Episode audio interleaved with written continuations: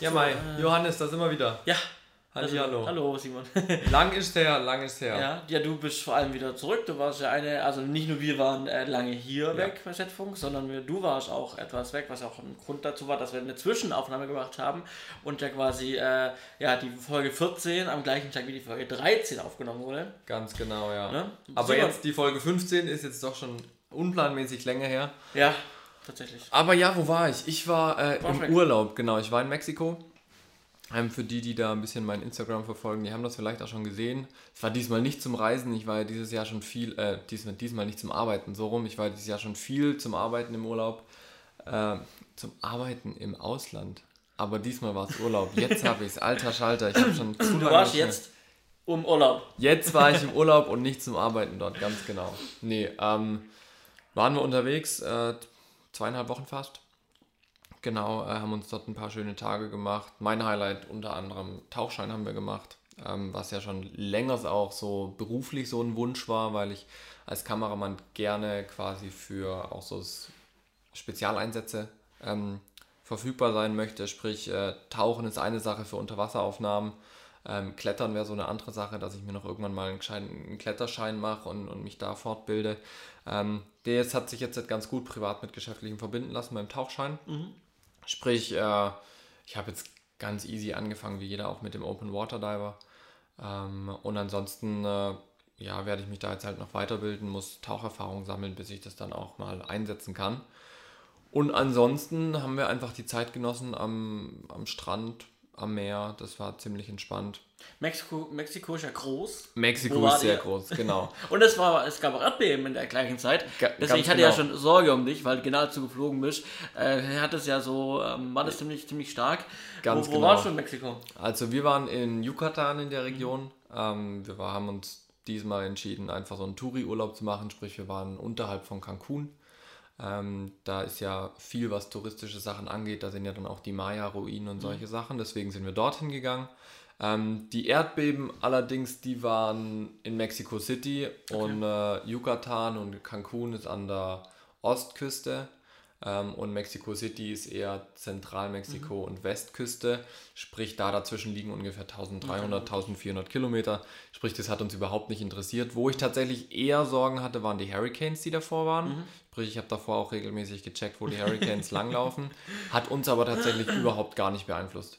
Also wir hatten ähm, am Ende, wir waren am Anfang von der Regensaison in Mexiko, einfach weil dann ist Low Season, Nebensaison ein bisschen günstiger und so weiter, was uns natürlich in die Karten gespielt hat. Ähm, äh, aber dafür hatten wir halt am Ende ein bisschen Regen, da war dann auch das Meer ein bisschen aufgewühlter, was aber auch cool ist, weil die Wellen dann richtig cool sind am Strand und man so ein bisschen in den Wellen ein bisschen äh, rumplanschen kann sozusagen. Ja.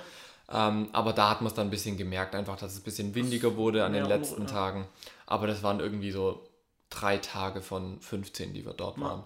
Also ansonsten super entspannt, viel neue Eindrücke gehabt. Ähm, ist auch ganz interessant, dass es eben die Mexikaner gibt und die Mayas, gerade dort in Yucatan, äh, wo eben so mit ganz viel Maya-Zeug ist. Ähm, genau, also es ist ziemlich spannend, da auch kulturell gibt es da viel zu entdecken. Ähm, aber wie gesagt, darauf haben wir jetzt diesmal keinen Wert gelegt. Also nicht so explizit, nur ein bisschen.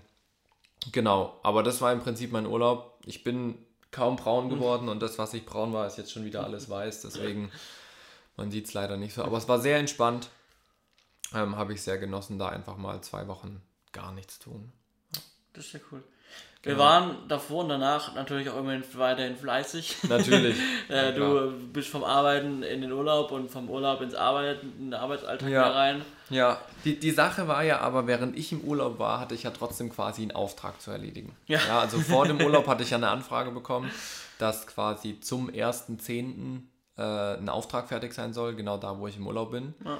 Äh, aber da man sich so einen Auftrag ungern aus den Fingern nehmen lässt, ähm, habe ich quasi dich für mich arbeiten lassen, während ich im Urlaub bin. Das war sehr schön. Ja. Erzähl mal, ich habe tatsächlich sehr wenig davon mitbekommen, weil du eigentlich alles für mich gemanagt hast mit Postproduktion und Dreh und so weiter. Erzähl mal. Ja, es war eigentlich, es war sehr angenehm. Also das kann man mal so sagen, es war sehr angenehm. Ähm, wir haben ähm, ja ein, ein, eine Art Schulungsvideo gedreht, nicht, nicht, ein- nicht eine Art Schulungsfolge, sondern halt einfach ähm, die Erklärung, dass es ab jetzt dann Schulungsvideos gibt. Ja.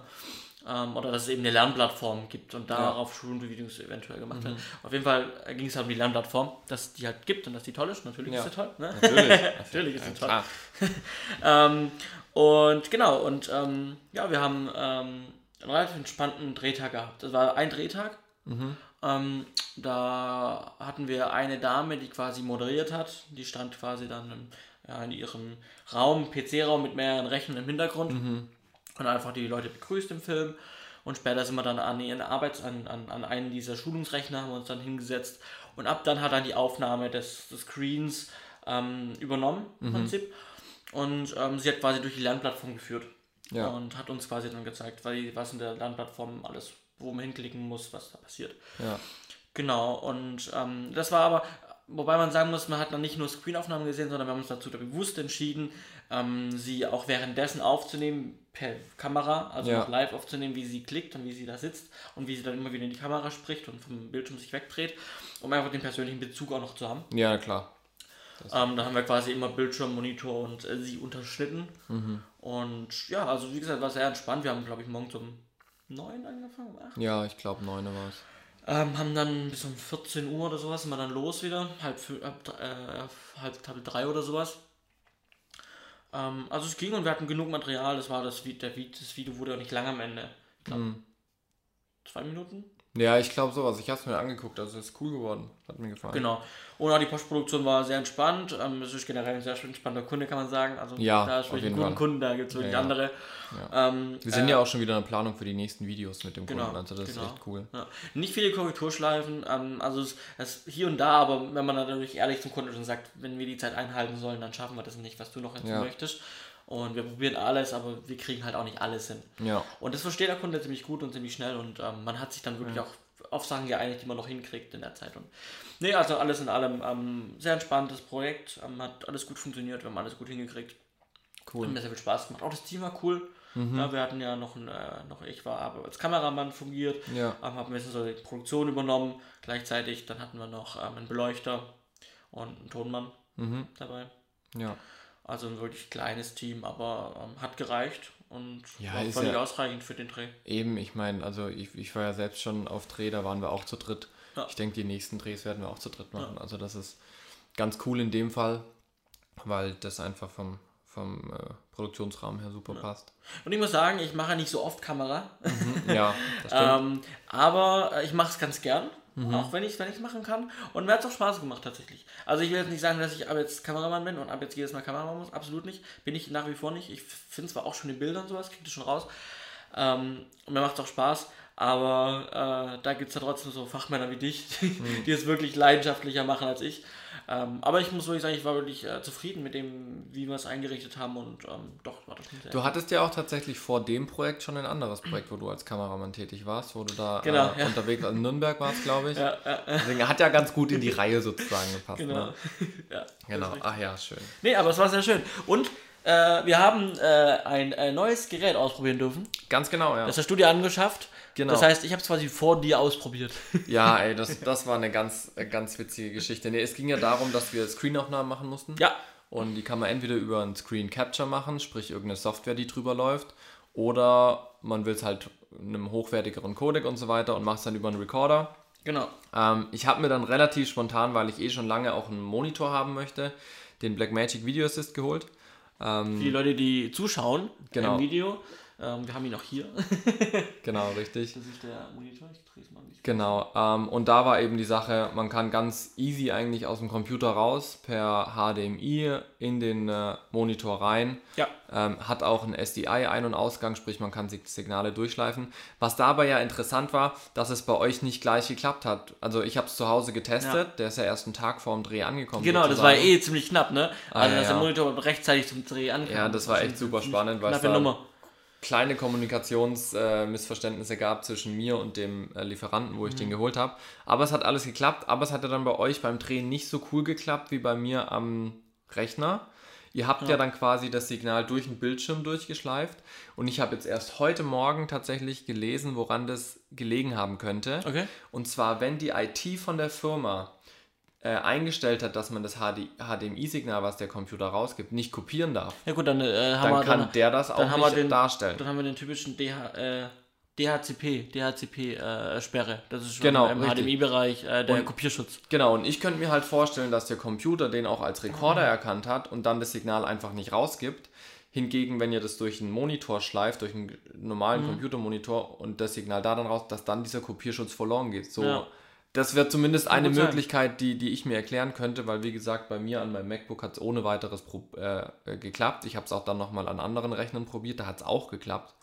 Ähm, das heißt, das ist eine Möglichkeit, woran es gelegen Das ist noch gar nicht so weit hergeholt, weil ich habe von Blackmagic die Capture-Karte, Ja. die auch HDMI hat, und ich kann zum Beispiel mein, äh, nicht mal das Menü meines Apple TVs äh, aufnehmen. Also ich kann Mhm. Ja, den Apple TV krass. einspeisen, aber es wird mir kein Bild angezeigt, weil eben diese DHCP-Sperre, Ja. dieser Kopierschutz besteht. Das, das, ja. Das könnte natürlich sein. Also das war eine, eine, ähm, eine Möglichkeit, die mir da in den Kopf gekommen ist. Ansonsten äh, schauen wir uns das Ding einmal an, Genau. äh, wenn wir es schon da haben. Ähm, du hast es ja am Dreh schon selber äh, mitbekommen. Wir haben hier an der Seite einmal HDMI in und HDMI out. Ich zeige das mal ein bisschen in die Kamera auch. Ähm, wir haben einmal SDI in, SDI out und wir haben zweimal Mini XLR Input. Sprich, wir können hier auch wirklich einen, einen professionellen Anschluss für Audio verzeichnen. Was man dafür allerdings braucht, sind die ähm, Mini XLR auf Groß XLR Adapter. Ähm, das kostet irgendwie nochmal 25 Euro oder sowas, die zwei Käbelchen. Gibt es noch direkt von Blackmagic dazu, also nicht dazu, aber kann man kaufen. Genau, extra. kann man, kann man dazu kaufen. Ähm, auf der anderen Seite haben wir im Prinzip zwei äh, Kartenslots für SDXC-Karten. Wenn man äh, hochwertige Signale aufzeichnen möchte mit diesem äh, Rekorder, braucht man mindestens äh, die äh, 95 MB pro Sekunde. Ähm, äh, sprich, die sollte man mindestens haben. Ich habe jetzt hier zweimal 128 GB von denen drin. Ähm, Kostenpunkt pro Karte sind, glaube ich, knapp 70 Euro. Ähm, ist natürlich nach oben hin auch offen. Also es gibt ja auch die 256er. Sandisk hat jetzt, glaube ich, sogar den ersten 1 Terabyte Prototypen vorgestellt. Also da entwickeln wir uns auch kapazitätenmäßig wieder ähm, nach oben. Was ich ganz praktisch finde, dass es keine SSDs sind, sondern die SD-Karten ist, dass ich sie einfach universeller anschließen kann. Zum einen das und zum anderen ist halt auch kostengünstiger. Ja, genau. Also zum einen kostengünstiger und zum anderen halt, wie gesagt, ich nehme das Ding raus, steck's bei mir in den Computer rein und brauche nicht erst eine Dockingstation für die SSD. Das finde ich eigentlich ganz praktisch. Ähm, das finde ich noch so ein bisschen so im Gegenteil oder im Gegensatz zu den Atomos-Monitore, die ja ähnliche technische Features haben. Ähm, finde ich das ganz cool bei Blackmagic. Die wir vielleicht auch mal bald vorstellen, Atomos-Monitore. Ja, genau. ähm, was haben wir noch? Wir haben einen Kopfhörerausgang, weil natürlich über SDI und HDMI auch Ton reinkommen kann und natürlich auch über die Mini XLR. Wir haben einen LANC, also für eine Remote-Steuerung und wir haben natürlich einen Anknopf und ihr seht hier unten, da ist noch äh, eine Stromversorgung mit 12 Volt. Ihr seht aber auch hinten drauf ähm, zwei Akkus, äh, die werden mit ganz normalen Canon-Akkus äh, vom Canon-Anschluss her betrieben. Wo ich aus Erfahrung sagen kann, die wirklich sehr schnell leer gehen. Also der, Ja. der braucht wirklich viel Strom. Ja, genau. Also wir haben mit Feststrom betrieben, wir hatten zwar Akkus, Genau. aber wir haben mit Feststrom Ja. betrieben, weil wir es uns dann nicht. Also, Genau, also die zwei Akkus reichen ungefähr eine Stunde, wenn, wenn man es im. Betrieb hat, ähm, wenn sie ganz voll sind. Ähm, sprich, da muss man sich dann schon ein paar anschaffen, wenn man den wirklich komplett äh, extern benutzen möchte. Ich hatte jetzt für den Anfang zwei Akkus geholt, oder weil ich wusste, oder sowas. oder sowas geht natürlich auch. Genau. Ansonsten, wir haben jede Menge ähm, Gewinde-Anschlüsse, äh, oben drei, unten drei. Damit ist man sehr flexibel, kann das Ganze auch dann irgendwann in den Cage reinbauen, wenn Ja. man möchte. Ähm, und wir haben auch einen USB-Anschluss für Firmware-Updates. Ähm, Und Lutz, oder? oder genau, wenn man Lutz aufspielen möchte. Genau. Da kommen wir schon zu, den, zu dem, was drin steckt. Ähm, da hast du gerade schon gesagt, Lutz-fähig. Ähm, gibt natürlich viele ähm, Assistentenprogramme, Focus Peaking, Edge, Video, False Color und solche Geschichten, was halt die Monitore heutzutage haben. Ähm, und wir haben halt äh, die Möglichkeit, Lutz einzuspeisen, was natürlich in der Kombination, in der ihr jetzt gedreht habt mit der A6300, wenn man da auf einem Cine 4 oder auf einem S-Log 3, S-Log 2 aufnehmen möchte, kommt natürlich ein mattes Bild rein. Ja. Man haut da eine Rec 709 LUT drauf zum Beispiel ähm, und hat dann schöne Kontraste und kann das Bild sehr gut beurteilen. Ja. Genau. Ähm, das ganze Ding unterstützt Aufnahmen oder Formate bis 4K 30 Frames. Ja. Das ist, sag ich mal, ein kleines Ding im Gegensatz zu den Atomos. Die können mittlerweile bis 60 Frames. 60. Auf der anderen Seite muss ich sagen, bis ich einen habe, der 4K 60 Frames kommt, muss ich knapp das Doppelte nochmal drauf liegen. An, an Kosten, ja, äh, preislich. Ich meine, auch die Kamera muss es können. Du brauchst natürlich auch Genau. die Kamera, die das Signal rausgibt. Genau, und das ist die Sache, ähm, wo ich gesagt habe, 4K 60 Frames ist aktuell für mich noch nicht relevant. Ähm, und falls, dann kann man sich immer noch ein externes Ding mieten, einen Monitor. Aber jetzt 4K 30 Frames absolut ausreichend. Äh, farbmäßig sind 10 Bit drin. Äh, sprich, das ist ein ganz ordentliches Signal. Das können jetzt die größeren Kameras auch äh, intern mittlerweile, also FS5, FS7, die EVA 1 und sowas. Aber gerade für die kleinen Kameras wie die A6300, A6500 ist das schon ganz cool. Ja. Genau. Und ansonsten, Codec-mäßig haben wir ein ProRes und ein DNX HD. Und du hast gemeint, äh, die, du hattest ja den Vergleich zwischen dem normalen MP4, was aus deiner Kamera kommt, und dann dem ProRes. Ja. Und hast du gemeint, das lief deutlich flüssiger. Ja, also ähm, das ist halt einfach so die, einfach die Codex-Sache, wo man sich, wo man viel hört, wo sich auch viel drüber gestritten wird, wo sich Fachmänner drüber streiten, sage ich mal. Ähm, es, also ich kann das aus meinen Erfahrungen sagen und ich ähm, kann mir auch vorstellen, dass da auch einige von euch daheim sind, die das ähnlich sehen oder es ähnlich erlebt haben.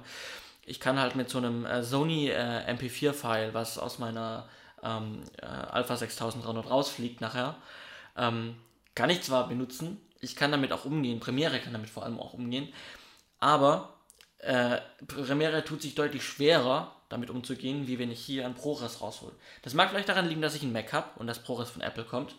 Ja, Kann vermutlich. Ne, vermutlich liegt es damit zusammen. Trotzdem habe ich auch ähm, bei Windows-Usern gehört, dass einfach dieses ProRes, dass Premiere mit diesem ProRes einfach besser klarkommt.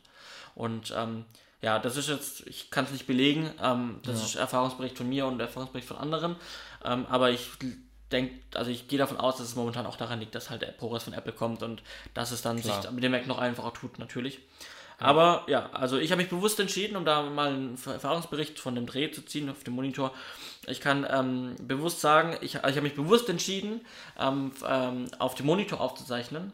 Ne? Also wenn wir, wo wir dann normal ähm, die Moderation gedreht haben, hätte ich ja die Wahl gehabt, entweder an meiner internen Kamera aufzudrehen, ähm, zu drehen oder eben auf diesem Monitor. Ich habe mich für den Monitor entschieden, weil ich halt einfach auch ein besseres Bild Ja. hier kriege. Genau, also wir haben ja bis 422 Farbabtastung. Das Genau. haben wir natürlich intern nicht bei der Kamera. Genau. Das heißt, die Kamera hat den Sensor, die Kamera verarbeitet dann das Bild intern oder man nimmt halt ein HDMI-Kabel, steckt es in die Kamera rein, steckt es hier rein und kriegt halt quasi nahezu das reine, die reine Sensor, nahezu, Ja, ne, das reine Sensorbild und kriegt es hier rein und hat halt einfach da eine deutlich, deutlich bessere, einen deutlich besseren Codec und halt auch ein besseres Bild. Und man kann sich auch darüber streiten, ob das wirklich so viel besser ist. Ich habe es mir, die Mühe- also ich habe, wir haben, als wir, wir mussten ja auch, ähm, ah, schaut's gar an. ähm, wir mussten ja auch diesen Monitor aufnehmen und Ja. gleichzeitig sie aufnehmen. Und dann konnte ich halt logischerweise nicht mehr sie hier aufnehmen, die Kamera, sondern ich musste dann auch einen Teil intern aufnehmen in der Kamera. klar. Ne? Ähm, und ich muss sagen, äh, ich habe dann den Vergleich gehabt. Ich habe Aufnahmen von hier rüber und ich habe Aufnahmen direkt aus der Kamera und ich habe wirklich mal farbkorrigiert, wirklich ans Limit korrigiert. Es sah nicht schön aus, aber es ist einfach mal, um es zu testen, wie Ja. weit ich gehen kann. Und ich konnte mit diesem ProRes-Material aus dem Monitor mit einer größeren Farbraum viel, viel besser nochmal Farb korrigieren. Also Ja. es hat viel weniger, ähm, man hat viel weniger Farbpixelfehler gehabt bei den Aufnahmen wie äh, direkt aus der Kamera. Okay. Ja. Also Ja, das es kann war- ich aus meiner Erfahrung sagen. Ich meine, klar, der ProRes ist ein, ist, ist ein hochwertiger Codec, wenn du dann noch Mehr 422... Dateienmengen natürlich auch, das ist dann Natürlich, ein ja. Nachteil, aber es hält sich auch hier, in- es geht. Ja, ja.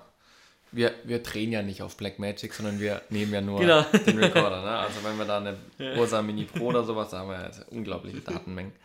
Aber wie dem auch sei, auf jeden Fall eine Investition, die sich für mich bisher Ja, gelohnt also hat. Ähm, auch als Monitor tatsächlich, wenn man es nicht als Recorder benutzt. Ich habe es schon ein paar Mal jetzt als Monitor auch verwendet.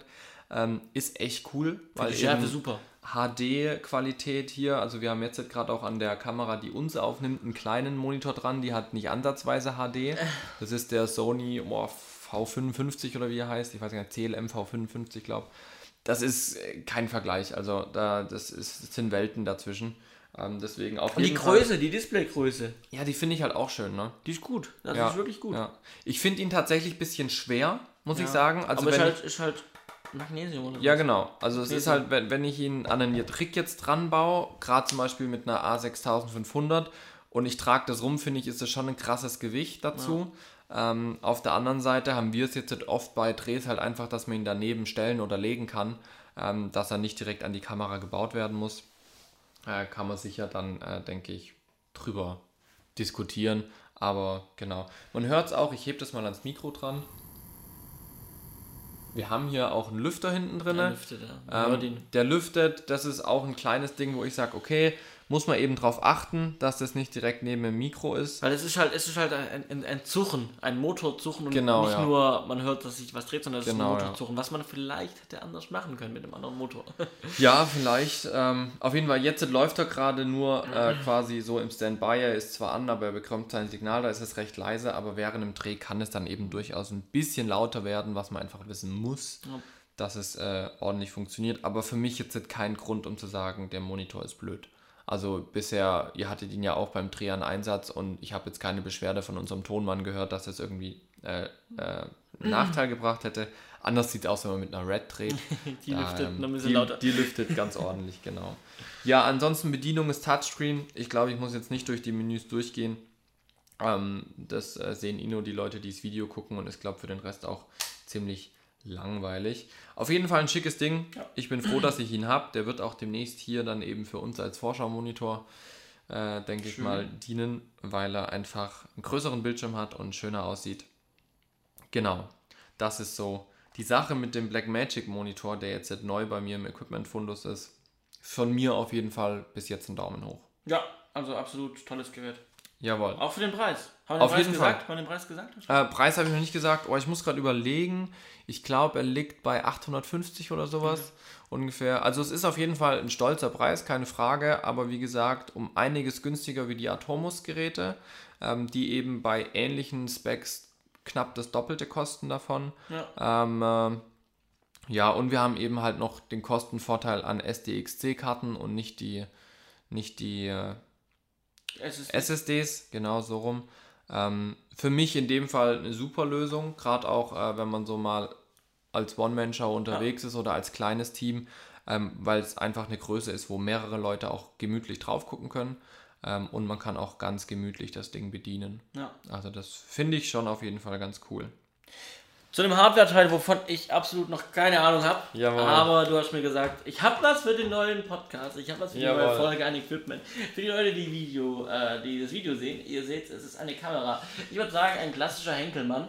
Ganz genau, das Ähm, ist es auch, ja. Ja, äh, Simon, hier, ich geb's dir. Ja. Erklär mir, erzähl mir was darüber. Jawohl, äh, ganz kurz als Disclaimer sozusagen, das sind Geräte, die wir entweder selbst gekauft haben, wie den Monitor oder die Kamera habe ich gerade, weil ich sie für äh, eine Kirche, wo ich äh, mit drinne bin, habe ich die Kamera gekauft, deswegen habe ich die gerade noch hier zu Testzwecken, dass ich die durchchecken kann, weil ich da eben für das Video dann zuständig bin. Ähm, also nichts bezahltes oder sowas, sondern die haben wir einfach so und erzählen was.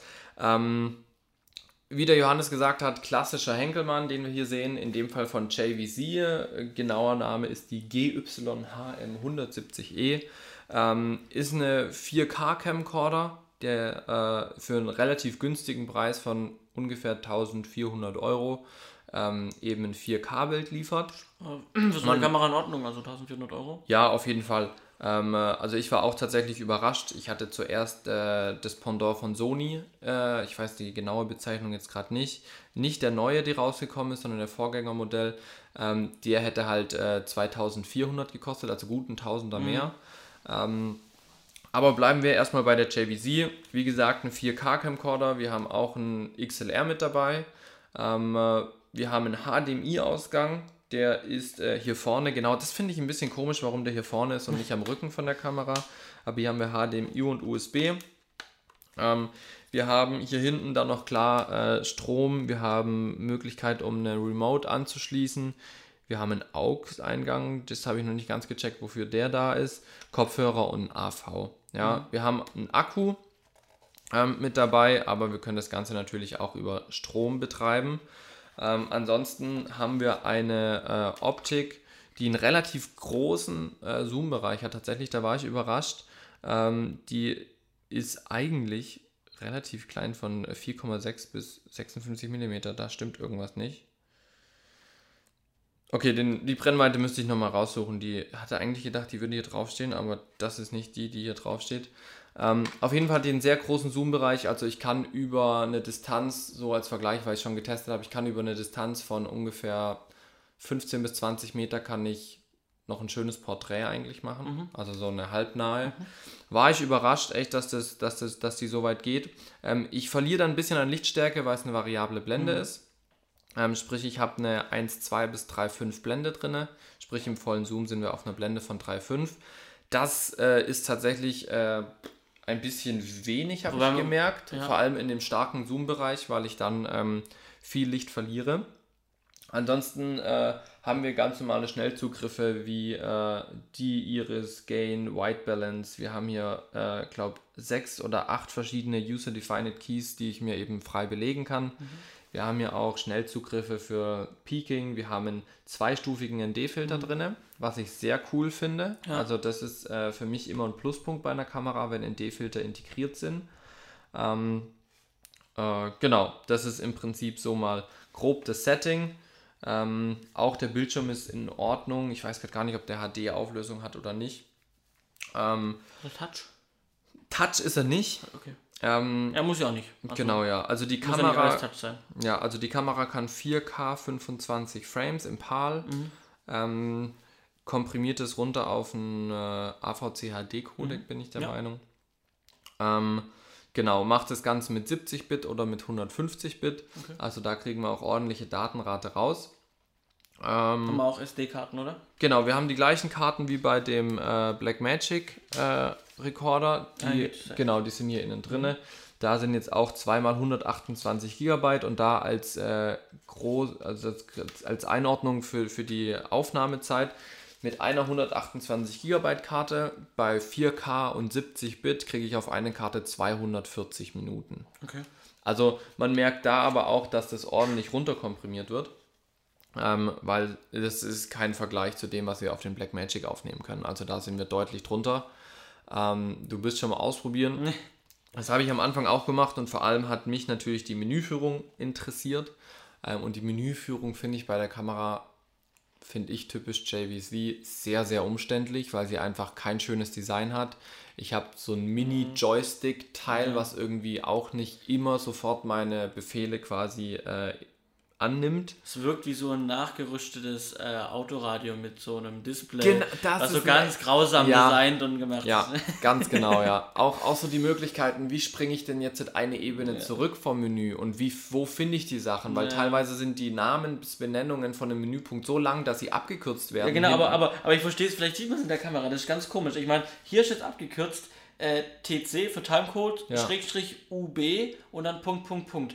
Das, genau. ist jetzt, das, ist jetzt nicht viel, das sind jetzt nicht viele Zeichen, aber das sind jetzt nicht viele Zeichen, aber der Rest von der Spalte bis, zu, bis, bis zum Ende ist halt leer. Genau. Also und, und solche Sachen verstehe ich jetzt nicht. Ja. Heißen diese drei Punkte, da fehlt mir was vom Wort oder heißen die drei mhm. Punkte, da gibt es ein Submenü?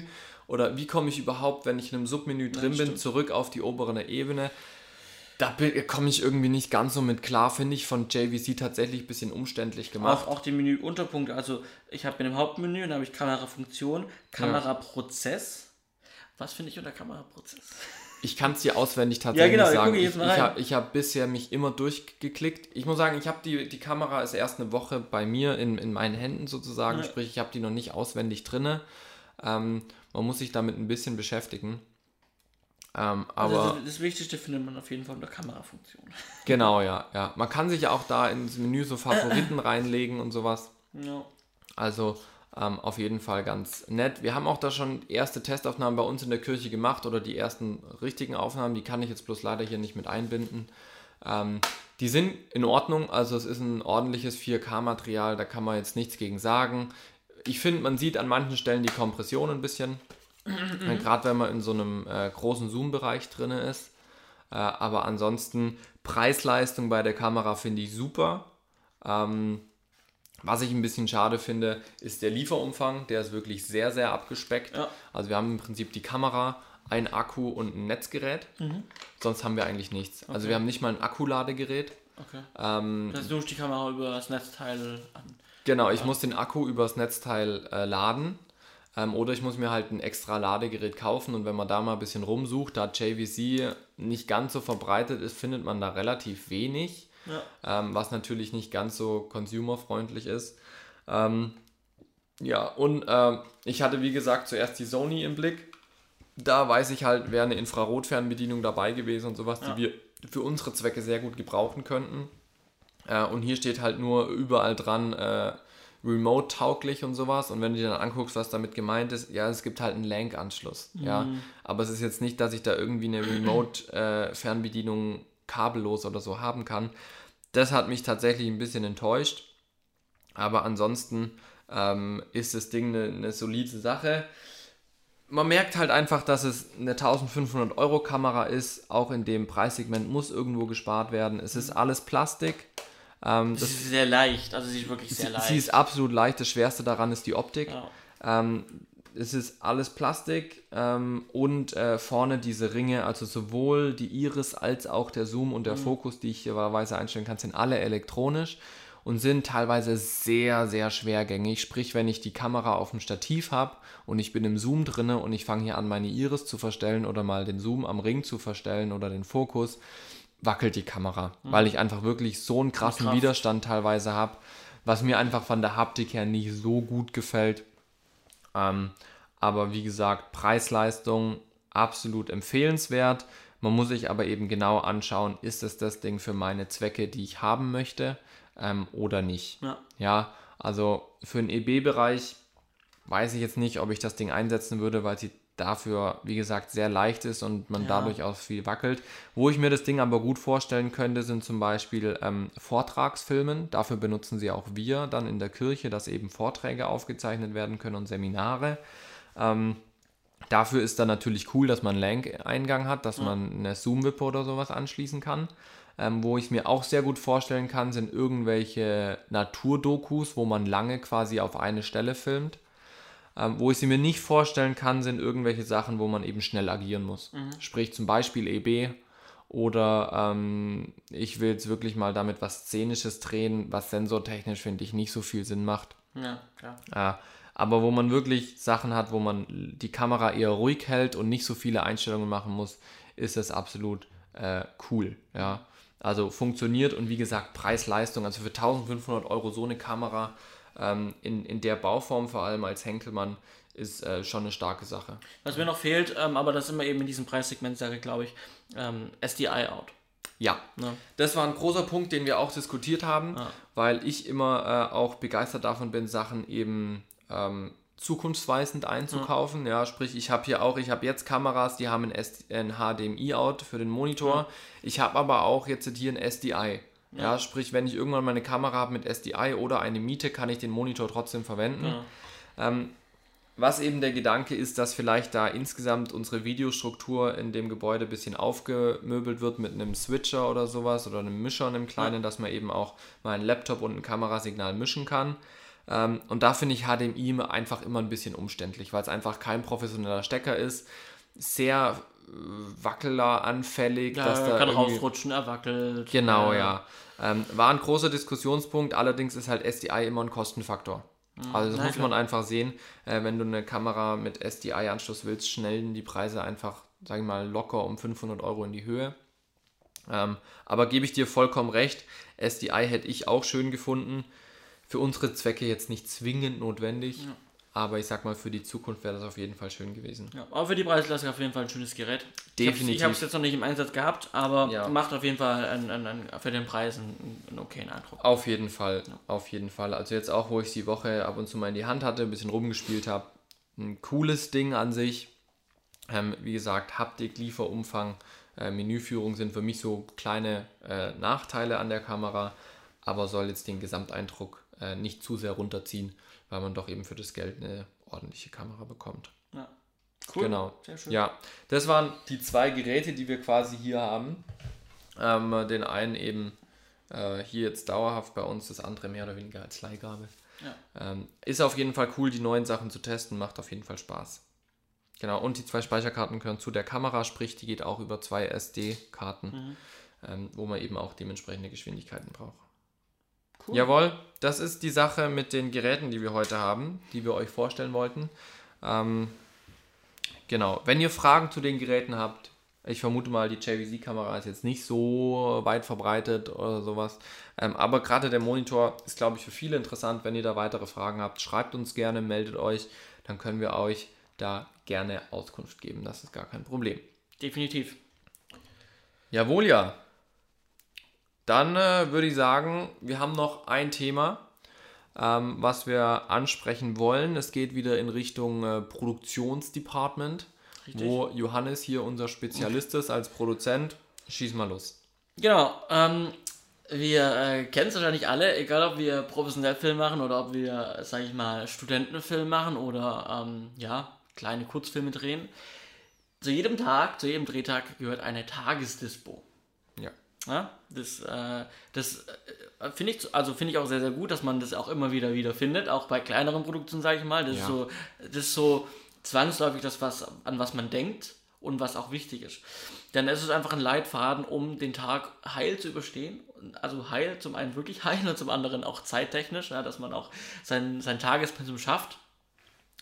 Ähm, aber es hat auch ein, ich glaube, es, also da, das, das Dispo-Thema ist, glaube ich, noch ein, kann man auf noch ein Level höher heben im professionellen Bereich, als was es zwangsläufig die meisten jüngeren Filmemacher kennen.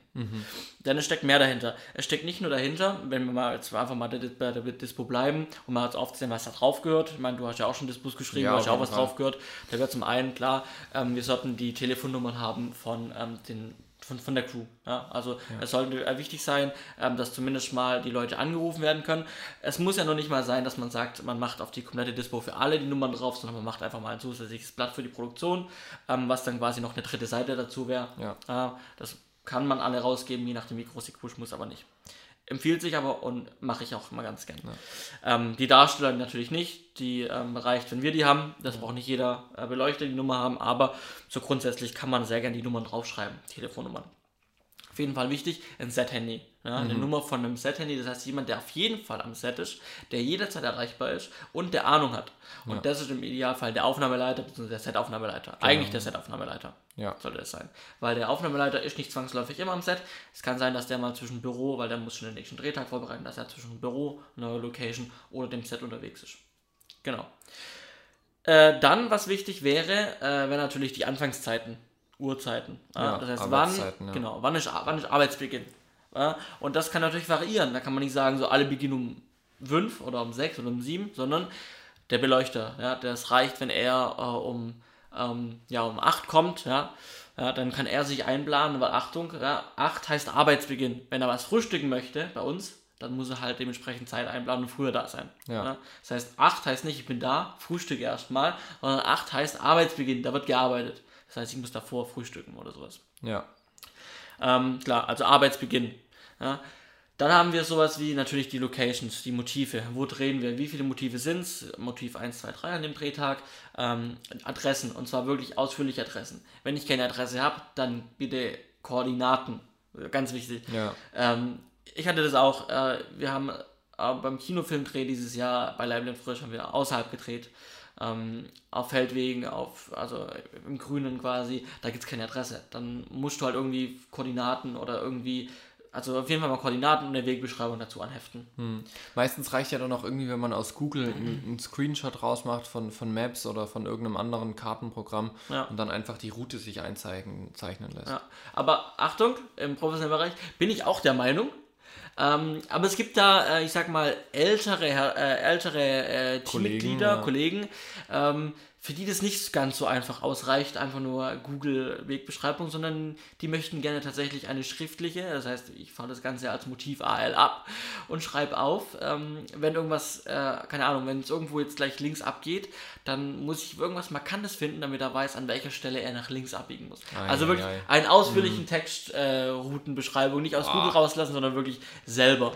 Das wurde tatsächlich erwartet, was ich nicht erwartet hätte. ich gedacht, das ist echt ich, krass. für mich hat das bisher immer gereicht, sage ich mal, aus Ja. Google das rauszulassen. Da gibt es ja auch diese textlichen. Aber nein, es wird tatsächlich auch gewünscht teilweise. Ich sage jetzt mal wirklich von älteren Kollegen, ähm, ja, ähm, die halt wirklich ähm, eine Handgesch also eine wirklich von, von eine eigen geschriebene Ja. Routenbeschreibung ha haben möchten. Na dann muss man das Also am. Netto links und dann äh, über das Bahngleis ungefähr 100 Meter, dann wieder rechts in den Feldweg rein, sowas. Ja. Hm. Genau. Genau, dann haben wir, äh, was auch noch wichtig wäre, ähm, wären zum Beispiel, ähm, klar oben, jetzt sagen wir jetzt, wer ist die Produktion, ja, Produktionstitel, ähm, wer ist der Kunde vielleicht, ja, ist der SWR-Beteiligung und so weiter, Logos, das sehen die Produzenten immer ganz gern, wenn ihre Logos auf den Dispos drauf sind, das kann man auch, sollte man nicht vernachlässigen, ist auch wichtig. Wichtig war ein Wetterbericht, mhm. damit sich jeder darauf einstellen kann. Ja. Ähm, ja, was haben wir für ein Wetter? Ähm, wird es gut, wird es eher schlecht? Müssen wir mit Regen rechnen? Was ja auch für die Produktion wichtig ist, muss ich Easy-Ups einpacken? Wie viele Easy-Ups muss ich einpacken, damit wir einfach nicht im Nassen stehen, dass wir ähm, ein Zelt haben oder sowas. Genau. Dann wichtige Informationen, Besonderheiten, ja. Also klar, so Standardsachen wie, wo wird, wo darf geraucht werden, zum Beispiel, ja.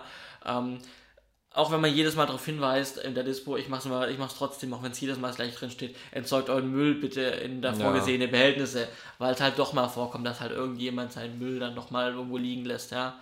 ja. Kaffeebecher liegen oftmals rum, beschriftet sie, nehmt sie an euch oder stellt sie irgendwie, wo ihr sie nicht vergesst, ja, beschriftet ja. sie.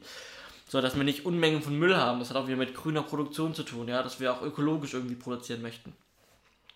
So Sachen, also wirklich Besonderheiten. Ja. Drehen wir in einem Lebensmittelbereich, ja, drehen wir in einer, keine Ahnung, in einer Großbäckerei zum Beispiel, müssen wir da auf Lebensmittel, sind wir da in einem Bereich, Hygienevorschriften, wo wir Hygienevorschriften ja. einhalten müssen zum Beispiel. Das wäre ganz wichtig. Drehen wir mit ähm, einem Polizeiauto, mit einem Feuerwehrauto, was gibt es da zu beachten? Ja, wenn ein Alarm losgeht und die müssen weg vom Dreh, ähm, wie verhalten wir uns da währenddessen? Ja?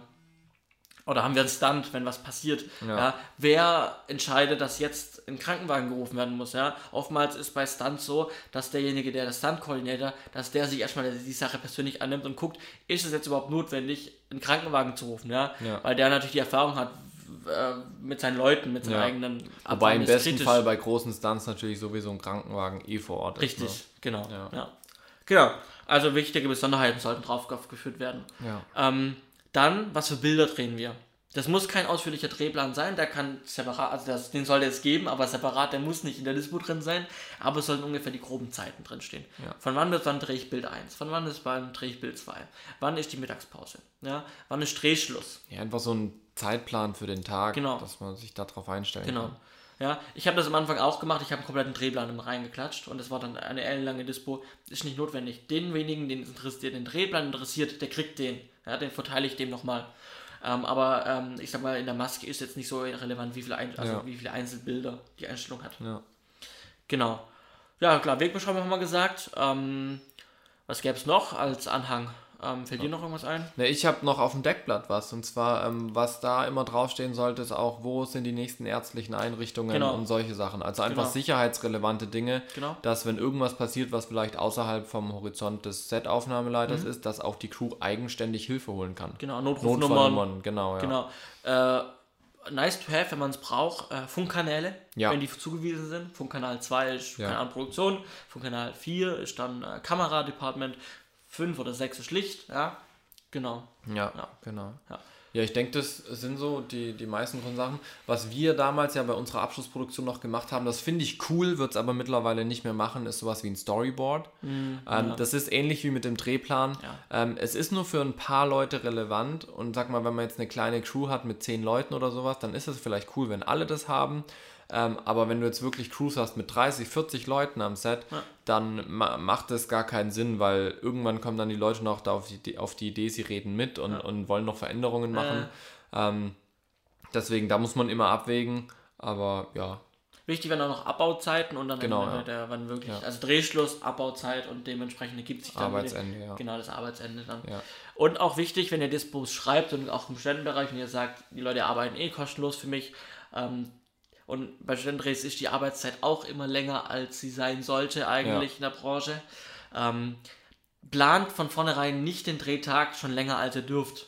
Ja, ja das, das, ist ganz wichtig. Genau, ihr dürft den Drehtag trotzdem nur äh, gemäß der offiziellen Arbeitszeiten planen. Ja? ja. Weil wenn ihr, ähm, auch wenn ihr die Leute nicht bezahlt, die sind da für euch da, und ihr macht eine Disposition oder einen Drehplan und ihr plant, keine Ahnung, den Drehtag mit 14 Stunden, was ja wirklich nicht, nicht, Ordnung, nicht in Ordnung geht. Ja, ihr plant von daher mit 14 Stunden, das steht da.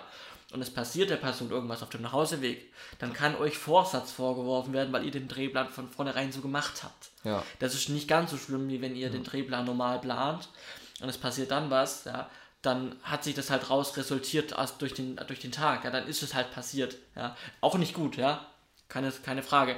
Aber ihr habt das nicht vorsätzlich schon von vornherein den Genau, Tag davor ja. geplant, dass es so sein wird. Ja, ganz genau. Damit könnt ihr auch, auch eure Studenten auf die Nase fliegen. Ja, Genau. genau. Ansonsten, ähm, für wen ist die Dispo am wichtigsten? Natürlich für die Leute, die am Set sein müssen. Absolut, Ähm, ja. wie ich das aber auch zum Beispiel handhab, gerade wenn wir so als Dreierteam unterwegs sind beim Kunden, ich schicke auch immer dann dem Kunden Mhm. eine Tagesdispo, tu manchmal Informationen rausnehmen Klar, dafür, zum Beispiel. Handynummern vom Team und so weiter. Der, der Kunde braucht nicht von jedem Teammitglied die Handynummer, Ja. das reicht, wenn er sie von mir hat. Ähm, und manche, keine Ahnung, teamrelevanten Informationen tue ich eben raus. Ähm, aber ansonsten auch für den Kunden gibt es eine Tagesdispo, dass der einen groben Plan hat, was kommt nacheinander. Ähm, und die kriegt er auch meistens von mir recht frühzeitig, damit er weiß, wann muss er welche äh, Mitarbeiter zum Ja. Beispiel zur Verfügung stellen, wenn geplant ist, dass Mitarbeiter als Darsteller mitwirken. Ja, genau. Ansonsten aber es noch welche wär- wären Fahrten. Ah ja, genau. Genau, also müssen, also wenn wir quasi Produktionsfahrer haben äh, oder Runner, dann wird halt aufgeführt, ähm, wann welcher Schauspieler vom Flughafen geholt werden muss, wann er zurückgebracht werden muss, wann er zum Hotel, vom Hotel weg muss. Und dann wirklich mit Zeiten von, weil ihr habt da Praktikanten teilweise im Set, die nicht eigenverantwortlich arbeiten können, vielleicht weil sie es noch nie gemacht haben. Ja. Und da wirklich dann vorschreiben, wann er loszufahren hat. Also wirklich eine Uhrzeit Abfahrt und eine äh, Uhrzeit, wann er ankommen soll Ja. Ähm, damit er wirklich eigentlich nicht mehr denken muss, sondern nur noch die Zeit hat, ich fahre jetzt los, ich fahre dahin, Adresse steht drauf Genau. und dann fahre ich wieder zurück Ja, ins Set. ja. Wobei ich da auch schon erlebt habe, und das fand ich eigentlich auch cool, dass die, dass die tausend einzelnen Fahrten, wann wer abgeholt wird, wird nicht auf der Dispo für alle stehen, sondern dass es quasi dann eine extra Fahrerdispo gibt sozusagen, die dann nur an die, keine Ahnung, zwei, drei Produktionsfahrer rausgeht, weil der Beleuchter, der muss jetzt nicht zwingend wissen, wann die Schauspieler abgeholt werden oder wann das Catering abgeholt werden muss. Ja, ich würde sagen, das sonst kommt was. auf die Länge auch der, also auf die Menge der Ganz genau. ob das jetzt so mal, Ja. weil ich meine, wir wollen auch da wieder grün arbeiten, eine grüne Ja. Produktion führen und wenn ich jetzt dann wieder eine Dispo habe mit fünf Seiten, Richtig, das, genau. das brauchen wir nicht. Ja. Äh, Im Idealfall hat eine Dispo zwei Seiten. Also- also- und im Idealfall ist sie doppelseitig bedruckt. Ja, ja. Also ich glaube, die zwei wichtigsten Punkte bei der Dispo sind einfach, bevor man was auf die Dispo schreibt, sich überlegen, ist es für das ganze Team relevant oder reicht die, das, wenn ich die Info zwei Leuten gebe? Ähm, und eben, muss die Dispo so lang sein, wie sie ist? Oder Wir haben auch schon ewig lange Dispos gemacht. Ja, ich Das ist über, unnötig. überlege mal, wir hatten teilweise siebenseitige Dispos. Ähm, brauchst du nicht. Heutzutage sind meine Dispos irgendwie doppelseitig bedruckt, wenn überhaupt. Ja, manchmal sind es sogar nur eine DIN A4-Seite und die wird dann irgendwie auf DIN A5 ausgedruckt und mitgenommen. Ähm, und dann ist es super easy. Ja. Muss auch dazu sagen, bei uns ähm, am Kinodreh hat auch nicht jeder ähm, eine Dispo bekommen, sondern man hat sie sich bestellt. Man hat sie sich per Mail vor der Produktion bestellt und nur die Leute haben dann quasi, also oben waren auch Verteiler gestanden, was Ja. ich auch empfehle, macht oben nochmal ganz oben drüber zwei Zeilen, aber mit Verteiler, die eine ausge also mit Leuten, mit Namen, die eine ausgedruckte Dispo kriegen und drunter eine Zeile mit Leuten, die die Dispo per Mail kriegen. Ja, Ähm, einfach die Namen. Und nur Leute, die eine Dispo bestellt haben, eine ausgedruckte, haben dann am Drehende für den nächsten Tag eine ausgedruckte Dispo bekommen. ja. Und die anderen haben es einfach bloß per E-Mail bekommen, weil es den Leuten dann halt reicht. Und zusätzlich mache ich auch immer so, ich hänge halt dann an Set trotzdem noch ein paar Dispos auf. Also wenn Leute keine Dispo haben, dass irgendwo noch eine hängt, damit man die Zeiten trotzdem irgendwie hat. Aber man muss ja, ich finde die Idee eigentlich ganz cool, dass man das so macht, ähm, weil man muss ja einfach sehen, wir sind mittlerweile im digitalen Zeitalter, also das Internet ist kein Neuland mehr. ähm, und da ist ja so, jeder hat irgendwie sein Smartphone dabei und wenn man am Abend davor die Dispo per Mail kriegt, kann man die sich ja eh am Smartphone mal schnell anschauen, wenn man irgendwie was braucht. Ähm, die Leute sind ja eh zwischendurch mal am Handy in, in der Pause, da können sie auch übers Handy auf die Dispo gucken. Genau. Also finde ich auch unter dem Aspekt der grünen Produktion ganz cool. Ähm, grad, ich, ich, ich weiß nicht warum, aber gerade so Papiersparen und sowas ist zurzeit einfach bei mir voll im Kopf drin, weil ich gerade jetzt, wo ich äh, umgezogen bin, habe ich haufenweise Papier gefunden, wo ich mir denke, ey, das ist alles Zeug, das hätte ich gar nicht machen müssen, Müll ohne Ende. Das ist zurzeit, was mir einfach auffällt, deswegen Aspekt grüner Produktion finde ich da, glaube ich, ist auch ganz interessant. Ja. Und dann möchte ich noch einen Aspekt ansprechen, ähm, was vielen, was auch in den Köpfen nicht drin ist, weil es vielleicht auch junge Leute, weil es junge Filmemacher sind, die wir ansprechen. Ähm, und ich wusste es auch bislang, bis- also lange nicht. Ich habe es auch im Studium nicht direkt. Also ich habe es auch auf keiner Film-AK-Produktion, an der wir beteiligt waren, äh, exemplarisch gesehen. Ähm, das ist das Sicherheitsdatenblatt. Und das Sicherheitsdatenblatt ist einfach nochmal die DIN A4-Seite, die für jeden Drehtag neu gemacht wird, die sich auf die Location einstellt. Und Mhm. da steht nochmal drauf, also das, es gibt auch Vorschriften von der BG, von der Berufsgenossenschaft. Und es kann auch mal die Berufsgenossenschaft bei so einem Dreh vorbeikommen und prüfen. Und da ist das wirklich, das müsst ihr machen. Es ist wichtig, es gehört dazu, ein Sicherheitsdatenblatt. Und das äh, umfangt, also äh, hat quasi, also es steht nochmal allgemeine Sicherheitshinweise einfach drauf, wie wird sich verhalten im Notfall, wann wird was angerufen, ähm, genau. Ähm, dann steht drauf, wer ist Ersteller vor Ort nochmal. Das soll ja auf dieses Boot drauf im Idealfall. Das kann aber dann auf Sicherheitsdatenblatt drauf, also der Name von demjenigen, der am Set ist. Im Idealfall ist der Set-Aufnahmeleiter, der die Ausbildung hat. Also wer ist ähm, Ersthelfer? Ähm, Gibt es nochmal ein zusätzlich, also gerade für Strom, der Oberbeleuchter, wenn er eine Ausbildung hat. Gibt es ja. Elektriker, ja. Genau, der Elektrikerschein ähm, sollte aufgeführt sein. Und dann gibt es eben noch Kategorien drunter. Ja. Ähm, haben wir an diesem Drehtag irgendwas, wo wir ums, uns, ums äh, Absturzsicherung kümmern müssen? Ja, da wird angekreuzt ja, nein. Wenn ja, dann hat nochmal ein Feld hinten Bemerkung. Ja. Was wird gemacht? Oder was für Maßnahmen wurden getroffen, damit niemand von irgendwas runterfallen kann?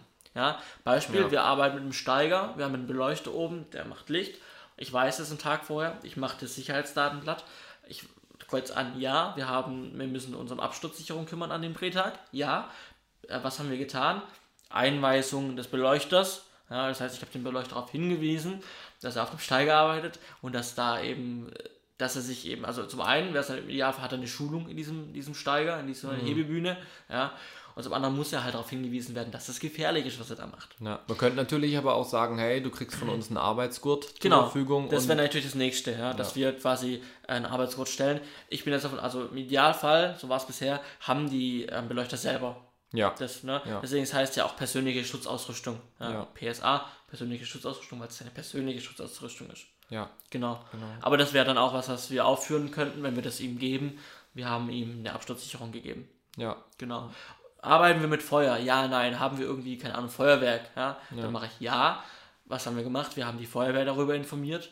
Wir haben das Team darüber aufgeklärt, dass wir mit Feuerwerkskörper arbeiten und wir haben vielleicht jemanden Profi am Set, der sich damit auskennt. Genau, irgendein Brandwache oder eben Pyrotechniker oder sowas. Ja. Und so geht die Liste immer lang. Arbeiten wir mit Unmengen von Strom, arbeiten wir mit viel Wasser, ja? Besteht Ertrinkungsgefahr, arbeiten wir im Fall Freibad oder Hallenbad. Ja. Und immer dann ja, nein und wenn ja, was haben wir dagegen vorgenommen, damit nichts passiert. Ja. Und das ähm, hatte ich nicht auf dem Schirm so äh, präsent, ist aber wirklich wichtig und mu- muss auch sein. ja, klar, auf Muss jeden auch Fall. sein, genau. Also Sicherheitsdatenblatt, schaut sich an, es gibt Vorlagen im Netz dazu. Ähm, und ja, es ist natürlich Aufgabe mehr, die der Aufnahmeleiter zu tun hat. Aber ähm, wenn nachher was passiert, seid ihr aus dem Schneider. Also im Großen und Ja. Ganzen, wenn alle alles richtig gemacht habt. Ja, ja. Cool. So viel Auf jeden Fall, es waren auch neue Sachen für mich dabei. Also bin ich ganz ehrlich, ich bin ja eher der Kameramann und wenn ich meine Dispos schreibe, dann ist es eher ein Zeitplan, damit Ja. wir wissen, wann wir was drehen. Aber Sicherheitsdatenblatt habe ich jetzt zum Beispiel auch das erste Mal gehört. Macht aber natürlich total Sinn. Ja. Genau. Alright. Dann sind wir schon bei den Picks, oder? Würde ich auch sagen, gehen wir zu den Picks. Soll ich anfangen? Gern. Soll ich anfangen? Okay, ich habe äh, seit langem mal wieder einen Film geschaut. Ähm, der hat mir durchaus sehr gefallen. Aus mehreren Gründen. Der erste Grund ist, es ist eine total unterhaltsame Komödie, die wirklich äh, nicht irgendwie auf Klischees rumreitet und dauernd irgendwie Witze unter der Gürtellinie macht und das und das und das. Ähm, zweitens war die schauspielerische Leitung, Leistung für das Genre einfach cool. Also es hat mir echt gut gefallen. Es war authentisch und es war keine leichte Rolle. Ähm, und äh, es war eben tatsächlich mal wieder ein Film für die ganze Familie. Also nicht irgendwie ein Film, wo ich mir denken muss, oh, den zeige ich jetzt aber vielleicht irgendwie, keine Ahnung, meine Schwester ist jünger wie ich, der, der sage ich lieber, guck ihn nicht an oder da ist, keine Ahnung. Also es war wirklich Ja. für die ganze Familie einfach, den du mit einer breiten Masse auch an Freunden mal angucken kannst. Und zwar ist es der Film Ein Blind Date mit dem Leben. Gar, war schon äh, vor einer Weile im Kino, ist mit Kostja Ullmann unter anderem auch bekannt dadurch geworden, dass die YouTuberin äh, Nilam Faruk mitspielt.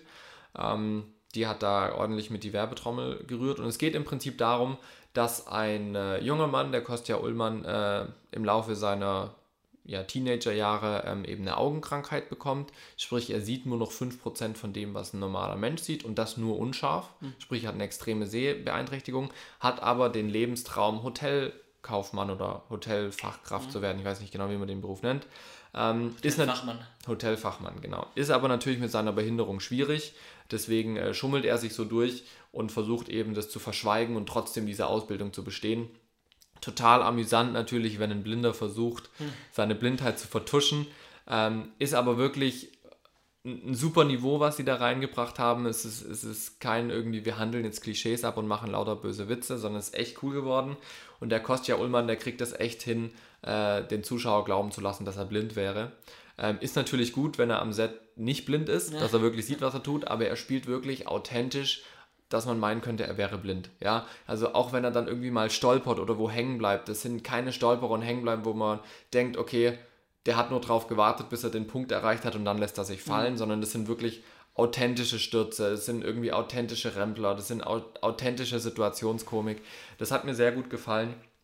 Ähm, natürlich ist auch ein bisschen Romantik mit dabei, ist natürlich äh, in, in, vielen Filmen so. Ähm, also der hat mir echt gut gefallen. Ähm, Gibt es, glaube ich, auf Amazon Prime, wenn mhm. man das hat, da habe ich ihn auch geschaut. Ansonsten natürlich DVD, Blu-ray mittlerweile. Äh, kann ich auf jeden Fall empfehlen, wer sich mal wieder einen gemütlichen Filmeabend machen möchte und eben nicht irgendwie jetzt nur Rumgeballer sehen möchte oder nur obszöne Witze oder sonst irgendwas. Ähm, das ist also wirklich eine Familienkomödie, ähm, die ich nur empfehlen kann. Genau. Cool. Ich äh, habe ihn noch nicht gesehen, aber ich habe äh, viel ähm, da, ähm, davon gehört schon. Ja. Und auch Trailer und ähm, war ja wirklich auch eine große Marketing-Kampagne, ähm, ja. äh, ja. Äh, als, als er lief und sowas im Kino. Und äh, ja, ich habe ihn dann irgendwann verloren aus dem Schirm, aber ich werde ihn mir jetzt auf jeden Fall angucken. Also, ja, also kann ich empfehlen, wenn man mal Zeit hat. Genau. So, du hast einen Pick, der schließt ja. quasi an den Pick an, den ich vor ein paar Wochen hatte. Genau. Und zwar ging es da um ein Accessoire, was genau. man am Handgelenk trägt. genau. Es geht um eine Smartwatch. Ähm, ich habe es, glaube ich, da schon mal erwähnt. Ich habe eine Pebble Smartwatch auch mal am Rande erwähnt. Ähm, das ist quasi ja eine sehr einfache Smartwatch, ähm, die ich auch schon seit drei Jahren oder sowas habe, aber schon nicht mehr nutze irgendwie. Aber was ich mitbekomme, wasserdicht sogar, ne? Hm? Wasserdicht ja, ja. ist die sogar. Ja, das finde ich mega cool. Genau, ja. Und jetzt habe ich, aber die ist jetzt auch wasserdicht, meine neue. So. ähm, ich habe mir jetzt tatsächlich ähm, einen Traum erfüllt, den ich schon länger hatte, und zwar die Apple Watch. Ähm, äh, es schließt wieder meinen Ökosystemkreis, weil ich sowieso sehr viel von Apple habe und eben in diesem Ökosystem lebe, in dieser Blase. Ähm, und ähm, ich damit aber sehr zufrieden bin. Und ähm, die Apple Watch war, warum ich sie nicht schon lange, gekau lang gekauft habe, war einfach, man braucht, also man braucht es nicht unbedingt, es ist ein Luxusgegenstand, mhm. aber es macht das Leben schon einfacher. Mhm. Und es macht das Leben wirklich äh, in vielen Dingen entspannter. Und ähm, ich muss nicht immer mein Handy rausholen, wie du auch schon gesagt hast. Es langt, mein Handy in der Hosentasche zu lassen und gucken, ist es wichtig oder nicht. So.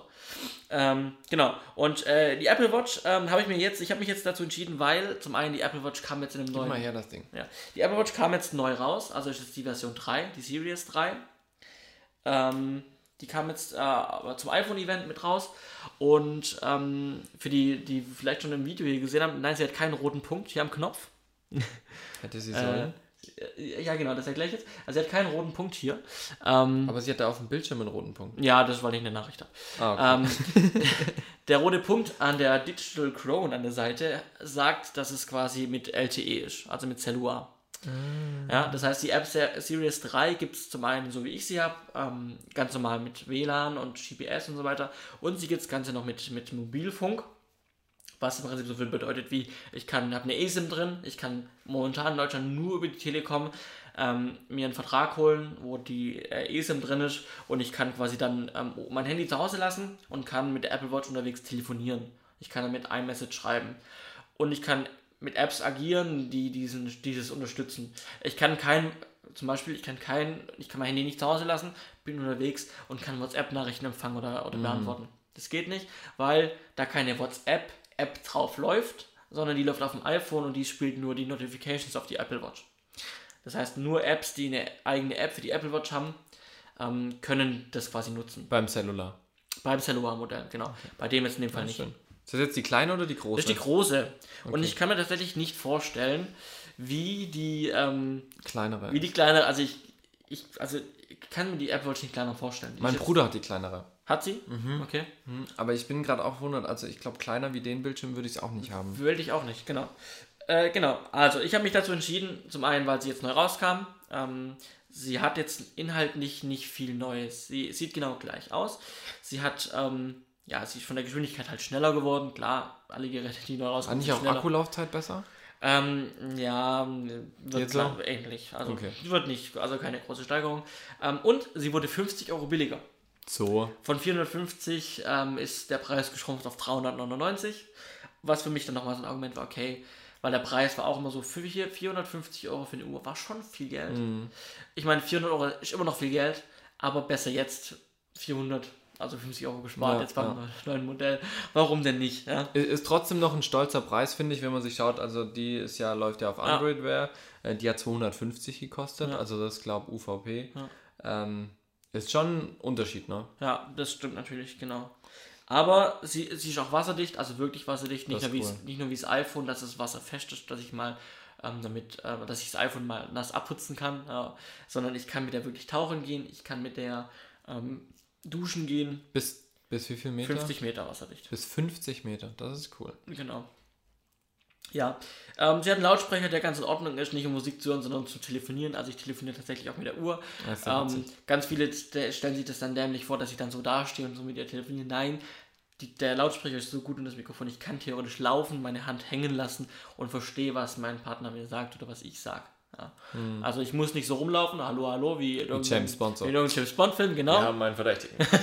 Sondern ich kann wirklich die Hand hier lassen und kann telefonieren und das geht super gut, ja. ja, das ist dann cool. Genau. Also im Großen und Ganzen, ähm, ich meine, die Apple Watch muss ich nicht groß erklären. Es ist Klar, eine Smartwatch, man kann, kennt sie, sie Ja. ist bekannt. Ähm, ein kleiner Tipp, ihr braucht euch nicht, also ich habe die, die Sport-Variante mit einem schwarzen Armband gekauft, mit einem schwarzen Silikonarmband. Ähm, es gibt äh, auch äh, solche Schönarmbänder, die kosten bei Apple irgendwie 100 Euro oder 150, 200, 300 Euro. Ich habe das für 15 Euro bei Amazon gekauft, das ist So. genau das gleiche. Ja. Also im Prinzip ist es genau gleich, sieht genau gleich aus. Ja, Ähm, klar, da gibt es die zufrieden. Dritthersteller, die. Und es gibt und es ist halt gut, man kann halt wirklich jedes Armband total simpel dran machen. Das ist cool. Ich drücke zwei Knöpfe, mach's weg und mache ein Ja. neues dran. Habe auch daheim Armbänder und tausche das immer mal wieder. Genau. Und was auch- ein, ein Feature noch, was ich cool fand, nicht, dass ich jetzt irgendwie Sorge hätte, dass ich die nächste, dass ich schwer krank bin oder werde. Ähm, die Apple Watch hat jetzt äh, in dieser Version jetzt einen verbesserten Pulssensor äh, Sensor unten drin. Und wenn die Apple Watch merkt, ähm, dass du Herzrhythmusstörungen hast, dann schlägt sie Alarm und weist dich darauf hin, dass du mal vielleicht zum Arzt gehen solltest. Okay, das ist natürlich cool. Und ich denke, dass bei so Sachen auch, auch gerade im Gesundheitsbereich mehr kommt, auch von anderen Herstellern, dass einfach mehr kommt und dass der Apple sich auch sehr dafür einsetzt, dass man noch mehr mit überwachen kann, was seinen Körper betrifft und dass man halt noch frühzeitiger vielleicht Dinge erkennt, die mit seinem Körper nicht stimmen. ja. Und ich finde, das ist schon mal ein guter Ansatz. Ja, auf Ein jeden richtiger Fall. Schritt in die richtige Fall. Richtung. ja. Genau, also Apple Watch Series 3 ähm, kann ich empfehlen. Es werden auch noch die alten Apple Watches verkauft, also für günstigeren Preis natürlich. Wer also sagt, er braucht keinen Herzrhythmus-Alarm äh, Alarm oder er braucht kein äh, LTE drin oder er braucht, ja, keine Ahnung, äh, ja, er braucht nicht diese neue, sondern es reicht ihm auch etwas langsamere, ältere. Dann kauft euch eine günstigere. Ist auch gut. Alles klar. Ja, Nicht schlecht. Dann, es gibt noch zwei Minipunkte, die haben wir jetzt für die Sendung nicht äh, noch weiter recherchiert, aber die sind uns in der letzten Zeit aufgefallen. Das ist einmal, Apple hat sich eine Filmsparte zugelegt. richtig. Äh, die haben sich da relativ hochkarätiges Personal auch eingekauft. Ja. Allerdings weiß ich den Namen nicht mehr und nicht mehr, woher er kommt. Wie Ich habe gesagt, hab auch passenderweise gestern die Schlagzeile gelesen. Äh, Apple sucht ein Game of Thrones, also was, was, was so, ähm, was quasi, also Game of Thrones ist sehr bekannt, sehr beliebt. Ja, ja. Und Apple sucht auch sowas, aber Apple sucht ein Game of Thrones ohne Brüste. so, das ist doch meine Ansage. Mal Das ist doch meine Ansage. Und der zweite Punkt ist, ähm, die Air Berlin-Krise zählt bis in die Filmbranche äh, Ja, Kreise. Das hast du mir erzählt, Ja, äh, wo Mitarbeiter aus dem E-Commerce-Bereich von Air Berlin sich äh, gedacht haben, hey, wir machen eine Website und stellen da einfach unsere Profile online, was wir können und suchen dadurch einen Job. Und wer fand das cool?